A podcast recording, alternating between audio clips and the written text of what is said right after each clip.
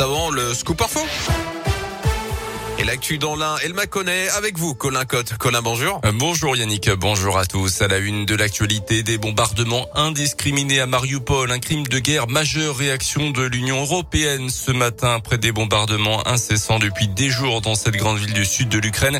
Les ministres des Affaires étrangères et de la Défense de l'UE doivent d'ailleurs se réunir dans la journée pour étudier de nouvelles sanctions contre la Russie. Euh, Kiev a balayé ce matin l'ultimatum des Russes exigeant la capitulation de Mariupol, encerclé et bombardé donc depuis des jours. Cette nuit, la capitale ukrainienne a d'ailleurs été visée par des tirs. Un missile a touché un centre commercial faisant au moins huit morts selon un dernier bilan. Un couvre-feu sera instauré dès ce soir et jusqu'à mercredi matin à Kiev. Le président ukrainien qui doit s'exprimer euh, ce mercredi devant l'Assemblée nationale appelle l'Europe à cesser tout commerce avec la Russie.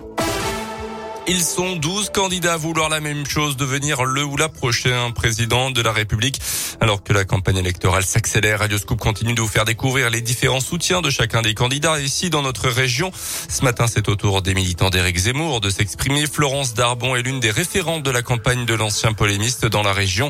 Mobilisée notamment sur les marchés ces dernières semaines, elle a rejoint le mouvement Reconquête au mois de décembre dernier après avoir longtemps milité chez les Républicains. On l'écoute. Première chose, Éric Zemmour aime la France et il le dit depuis des années. Et effectivement, toutes les propositions qu'il fait, elles découlent de cet amour de la France. Ce pouvoir d'achat qui doit augmenter, euh, la préservation de notre patrimoine, euh, tout ce dont il parle en termes d'éducation, euh, toutes les propositions qu'il fait sont beaucoup des propositions de bon sens. C'est quelqu'un qui est, qui est très intelligent et qui a fait ce constat depuis des années et des années. Il n'est pas apparu comme ça, voilà.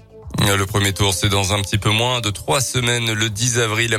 Dans le reste de l'actualité, dans l'un, un homme agité arrêté à la gare de Bourg-en-Bresse hier soir. L'individu sans masque ni titre de transport s'est montré violent à l'arrivée des forces de l'ordre, donnant des coups de pied mordant les policiers et faisant également tomber une barrette de résine de cannabis placée en garde à vue.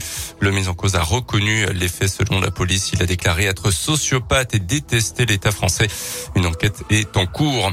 En bref, le début ce lundi des inscriptions pour les centres de loisirs à Mâcon en vue des prochaines vacances, vacances de printemps. C'est à partir de 3 ans, les centres de loisirs de la ville euh, seront ouverts du 19 au 29 avril. On passe au sport avec euh, du foot. 29e journée de Ligue 1 qui s'est euh, clôturée hier par la victoire de Marseille contre Nice. 2 buts 1. Notez le match nul de Lyon à Reims dans l'après-midi 0-0. Clermont avait perdu à Lens 3-1. Vendredi, la Saint-Etienne avait partagé les points avec 3. Un but partout. Lyon est 10e. Clermont 17e. Un petit point devant les Verts. Et puis la dernière pour Simon Détieux. L'Indino a terminé la saison de très belle manière pour sa dernière course avant la retraite. Le biathlète a réalisé une très belle perf sur la Mass Start d'Oslo en Norvège. Il termine 9e. Fillon-Maillet termine lui la saison à la septième place. Merci beaucoup.